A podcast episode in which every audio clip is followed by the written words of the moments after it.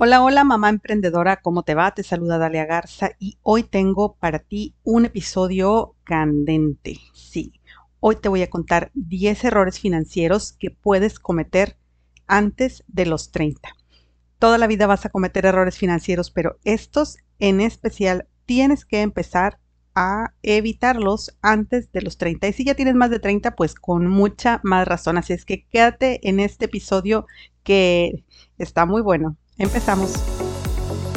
Bienvenida a Mamá Emprendedora desde casa, donde conversamos cómo hacer que tu negocio desde casa genere dinero en Internet para que puedas dedicar tu tiempo libre a lo que tú más quieras.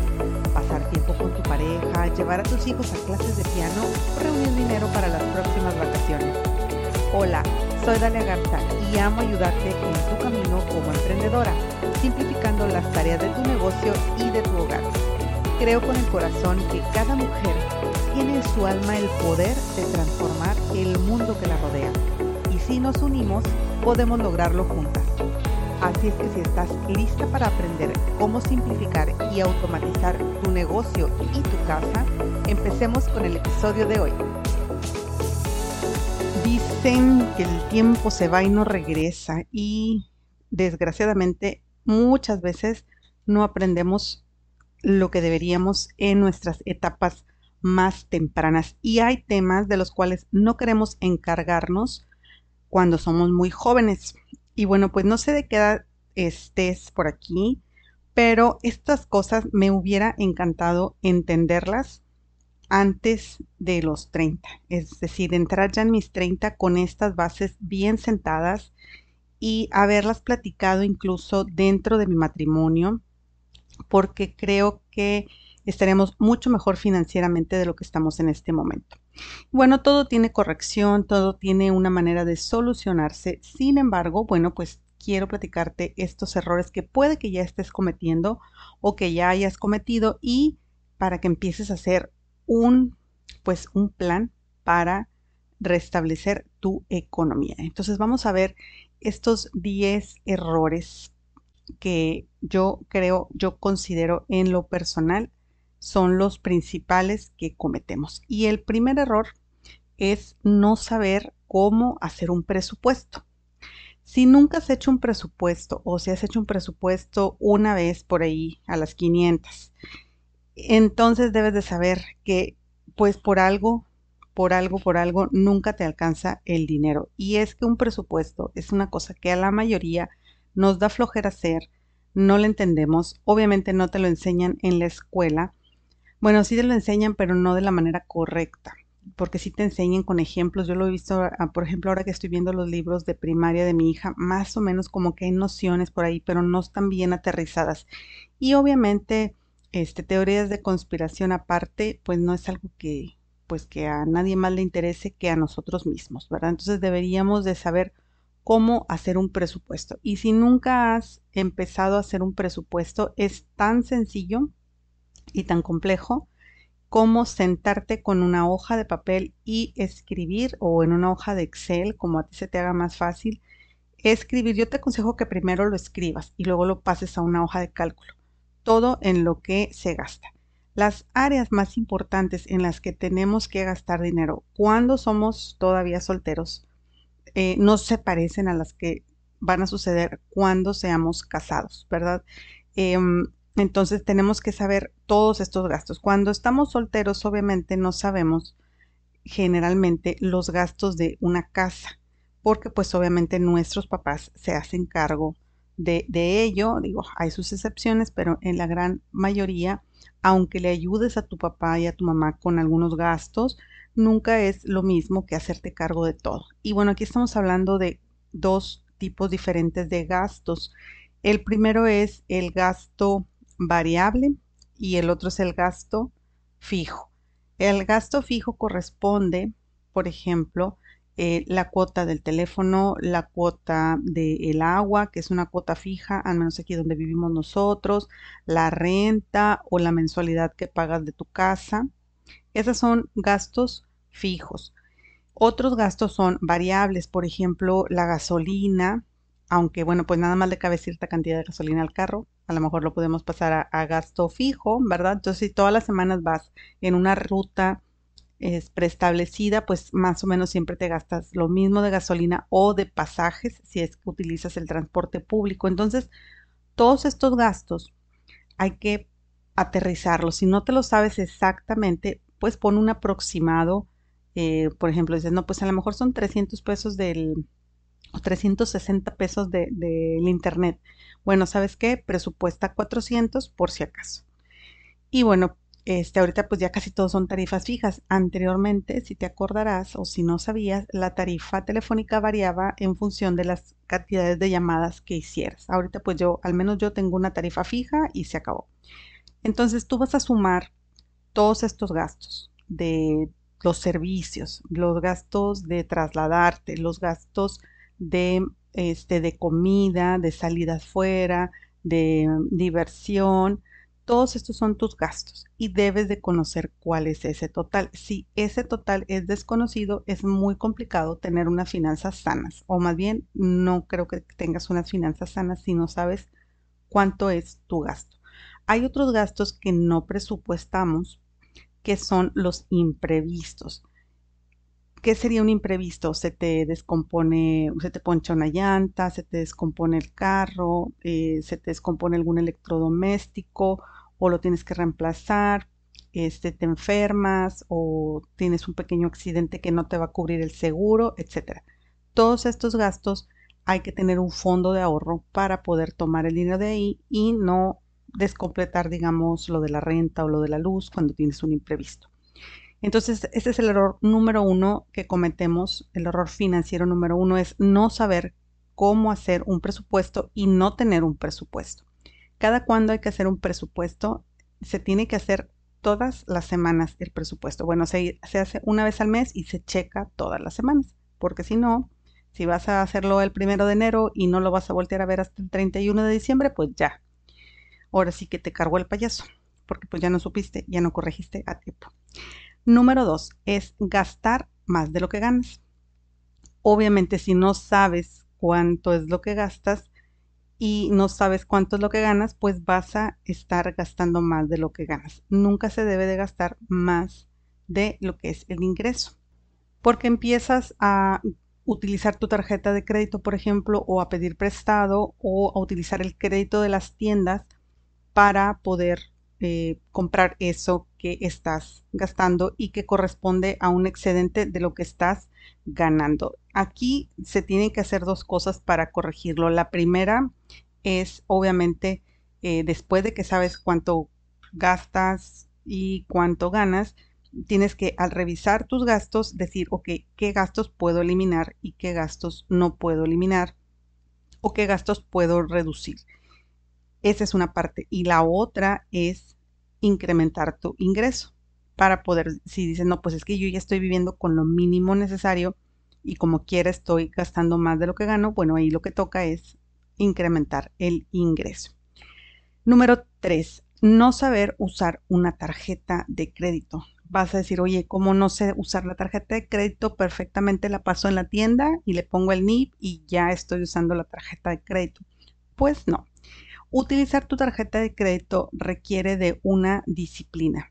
Y la disciplina es saber, número uno, cuándo es el corte de tu tarjeta. Número dos, tienes que saber la fecha en que vence el pago de la tarjeta. No es la misma fecha. Las tarjetas hacen un corte en cierta fecha y dicen, ok, del día 15 del mes pasado al día 14 de este mes, ¿cuánto se gastó?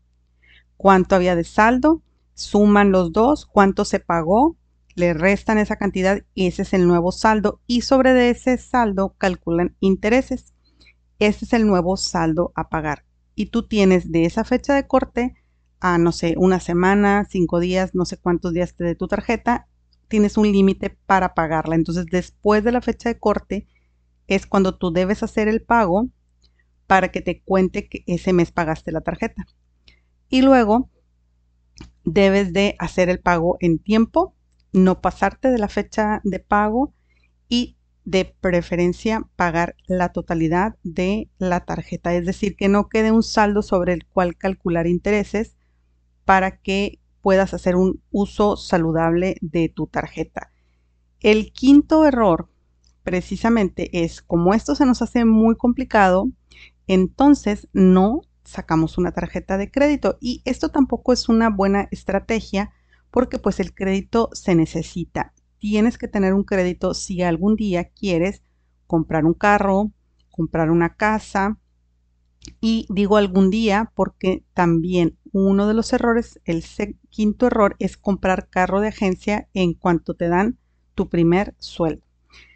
Este error lo cometí yo también varias veces y yo creo que yo saqué unos tres carros de agencia en toda mi vida.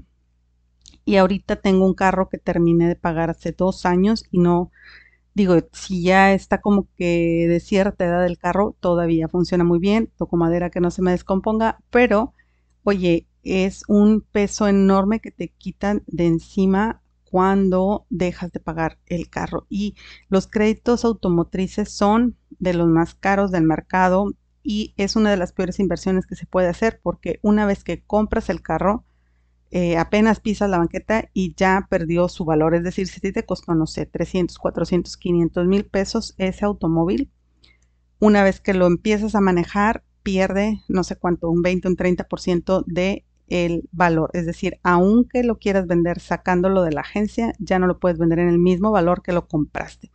Por lo tanto, pues no es una muy buena inversión que digamos. Entonces, el quinto error es comprar carro de agencia en cuanto te dan tu primer sueldo y no saber utilizar este crédito. Por ejemplo, ok, te mereces un carro, tienes dinero, exacto, perfectamente. El problema es que vas a comprarlo y vas a dar muy poquito de enganche. La idea es que juntes suficiente de enganche para que los abonos te queden muy pequeños y que estés pagando lo más que se pueda a capital. No sé si, no, no soy una experta en explicarlo, pero cuando te hacen un crédito a muchos meses, te hacen una tabla donde, pues obviamente, porque te presten ese dinero para comprar el carro, vas a tener un pequeño o un gran interés que es un porcentaje que se le va agregando al, al, pago que estás dando. Es decir, si tú vas a dar, no sé, 5, 10, 15, 20 mil pesos de mensualidad de tu automóvil, una parte se va al saldo de lo que te prestaron y la otra parte se va hacia los intereses. Y si tú revisas esa tabla, si vas y pides una cotización y revisas esa tabla, vas a ver que al principio del crédito, los primeros dos o tres años, tú no estás pagando el saldo de lo que te prestaron, estás pagando los intereses. Y lo puedes revisar, es mucho más de la mitad de, ese dinero que tú estás pagando que se va directito a intereses. Es decir, que terminas pagando dos o tres automóviles cuando sacas ese crédito. Entonces, ojo con los créditos. Es mejor juntar ese dinero eh, no sé, y, tener todo eso y que te presten muy poquito. No sé si me expliqué. O sea, juntar dos o tres años de, del dinero que vas a estar pagando, si vas a poder pagar, no sé, 5, 10, 15, 20 mil pesos, que ahorita ya están en eso los, los carros grandes, pues oye, mejor ahorrarlos, tenlo eh, ahí y dalos de pago de tu carro y el financiamiento que te quede por un monto menor para que tú puedas revisar. También tienes que revisar si puedes dar pagos a capital. A veces se te penaliza por dar pagos a capital, obvio porque quieren que estés pagando por mucho tiempo el crédito. Y bueno, otro error que cometemos antes de los 30 es comprar una casa con crédito de gobierno. En, en la actualidad, la verdad creo que están mucho mejor los créditos que como estaban eh, cuando yo saqué mi casa hace 15 años pero sí te puedo decir que es algo similar a cómo se comporta el crédito de los carros, ¿verdad? Son a muchos años, los intereses eh, se van muy grandes, muy, muy altos, se acumula mucho dinero y obviamente, este, pues como damos muy poco de enganche, entonces los pagos quedan con intereses muy altos y terminas pagando mucho dinero. Este comportamiento de los créditos necesitamos aprender a entenderlo y también necesitamos aprender a ahorrar, porque si ahorramos ese dinero que, que, que estamos pagando de intereses, podemos comprar no solo con menos intereses, sino más cosas, ¿verdad? Porque te ahorras muchísimo dinero que puedes destinar a otro objetivo. Número 7. No entender el fondo del retiro, no ahorrar en el fondo del retiro. Pues yo creo que es lamentable que nosotros volteemos a ver el asunto del retiro ya cuando nos faltan unos 10 años para retirarnos, pero lamentablemente así es la cultura. Entonces, eh, hay que voltear a ver el, el asunto del fondo de retiro.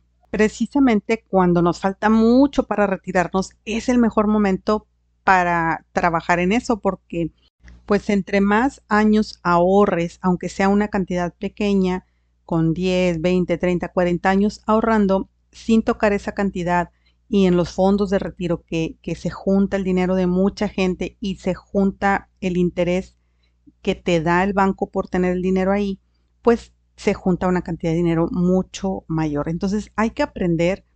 Eh, si yo no soy una experta, no te puedo explicar perfectamente de qué se trata esto, pero busca asesorarte con alguna persona que sepa de fondos de retiro, este, revisa en qué afore estás, identifica quién es tu afore. Ahí en las tablitas de, tu afore viene en la parte de atrás una tablita donde te dice cuál es el banco que está haciendo, que te está dando los, mejores rendimientos y es, el, es cómo se calcula y todo eso. Entonces ve y revisa si estás en un buen banco, que esté dando un buen rendimiento y no tengas miedo de cambiarte es muy sencillo, acércate con las personas de, busca ahí en la tablita, va a decir, a ver, este es el banco que está dando mejor rendimiento hoy por hoy.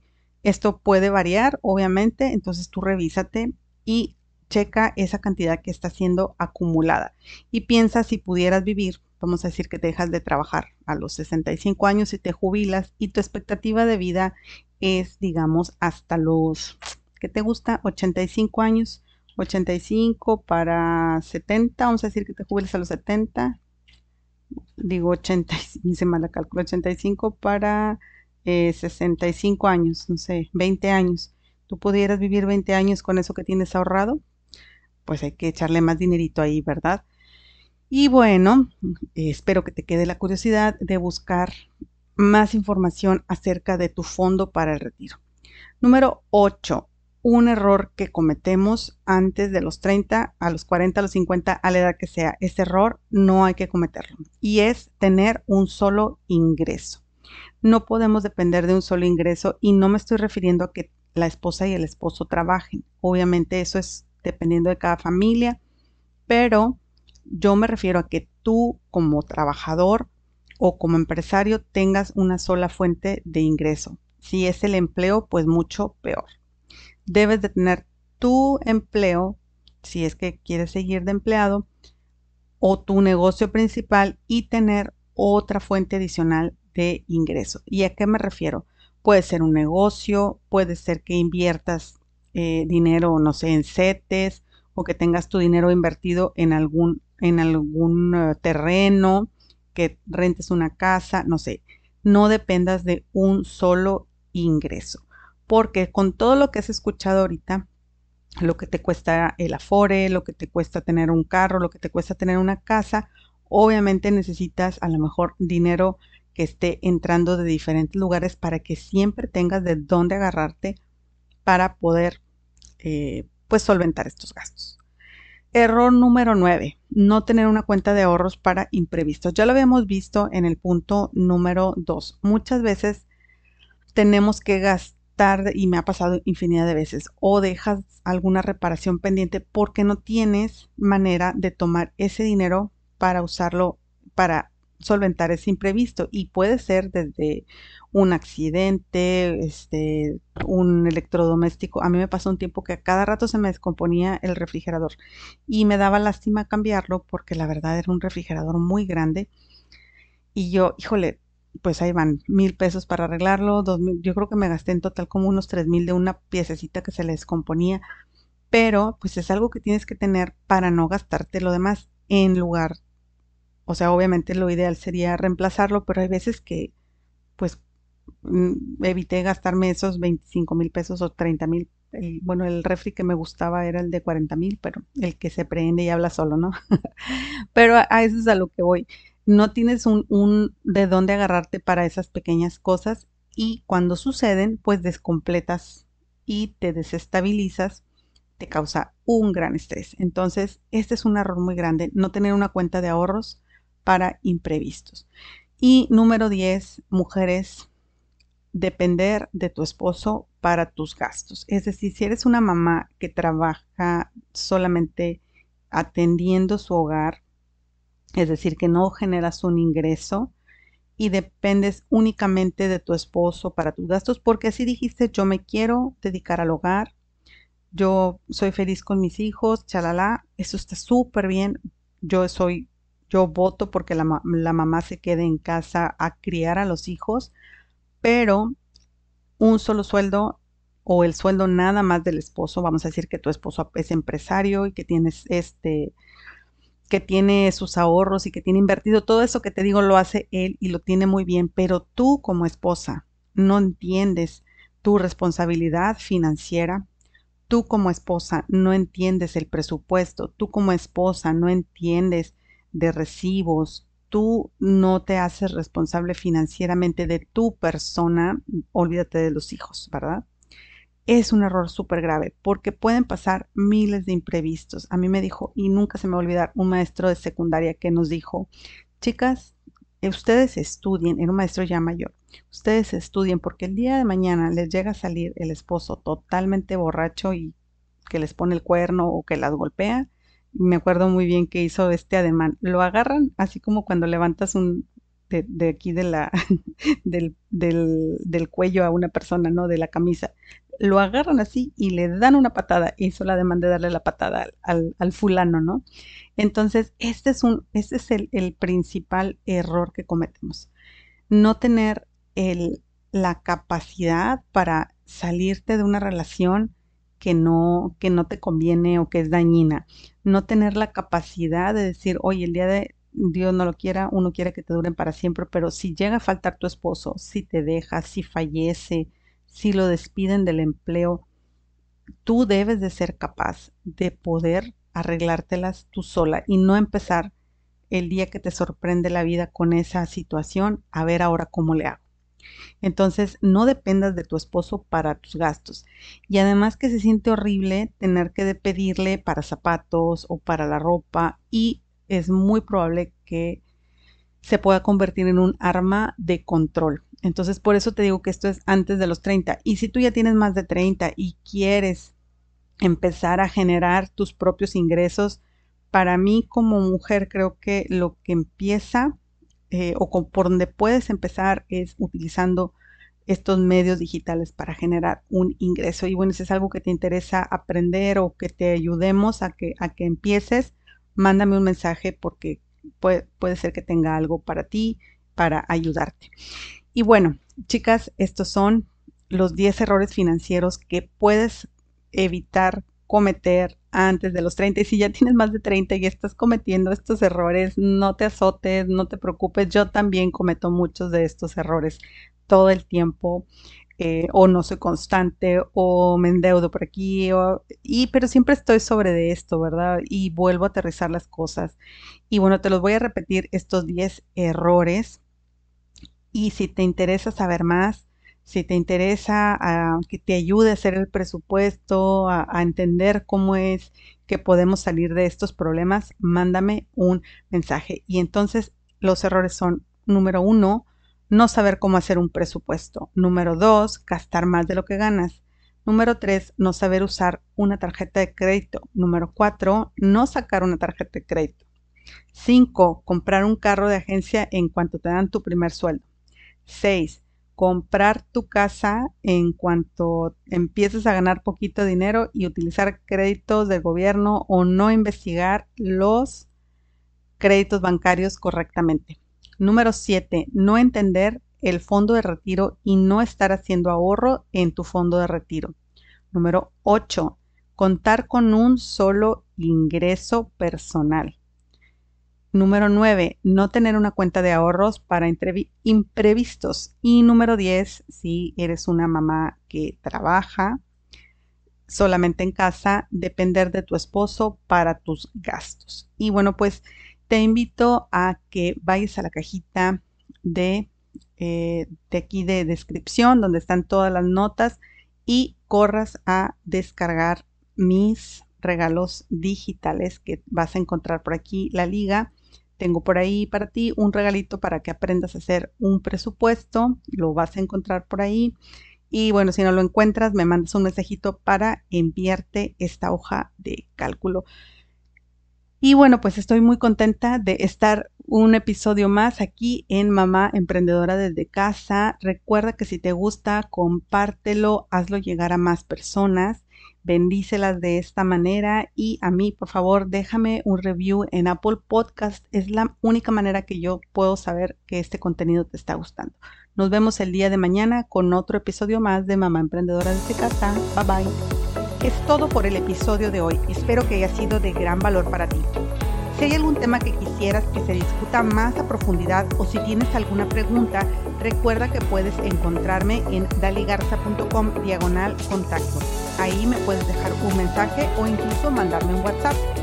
Te agradezco infinitamente tu atención y por estar del otro lado. Si quieres encontrarme en mis redes sociales, puedes buscarme en Facebook como Coach Dali Garza y en Instagram como Dalia Garza o si encuentras valor en este contenido, compártelo en tus redes sociales, en tus chats y recuerda dejarme tu reseña en iTunes. Esto ayuda a que más mujeres puedan encontrar este contenido. Si nos unimos somos más fuertes. ¿Ya estás en mi grupo privado de coaching gratuito? ¿Qué esperas? Ingresa en daligarza.com diagonal acceso a grupo y recibe de regalo un organizador para tu negocio. Nos vemos en el grupo.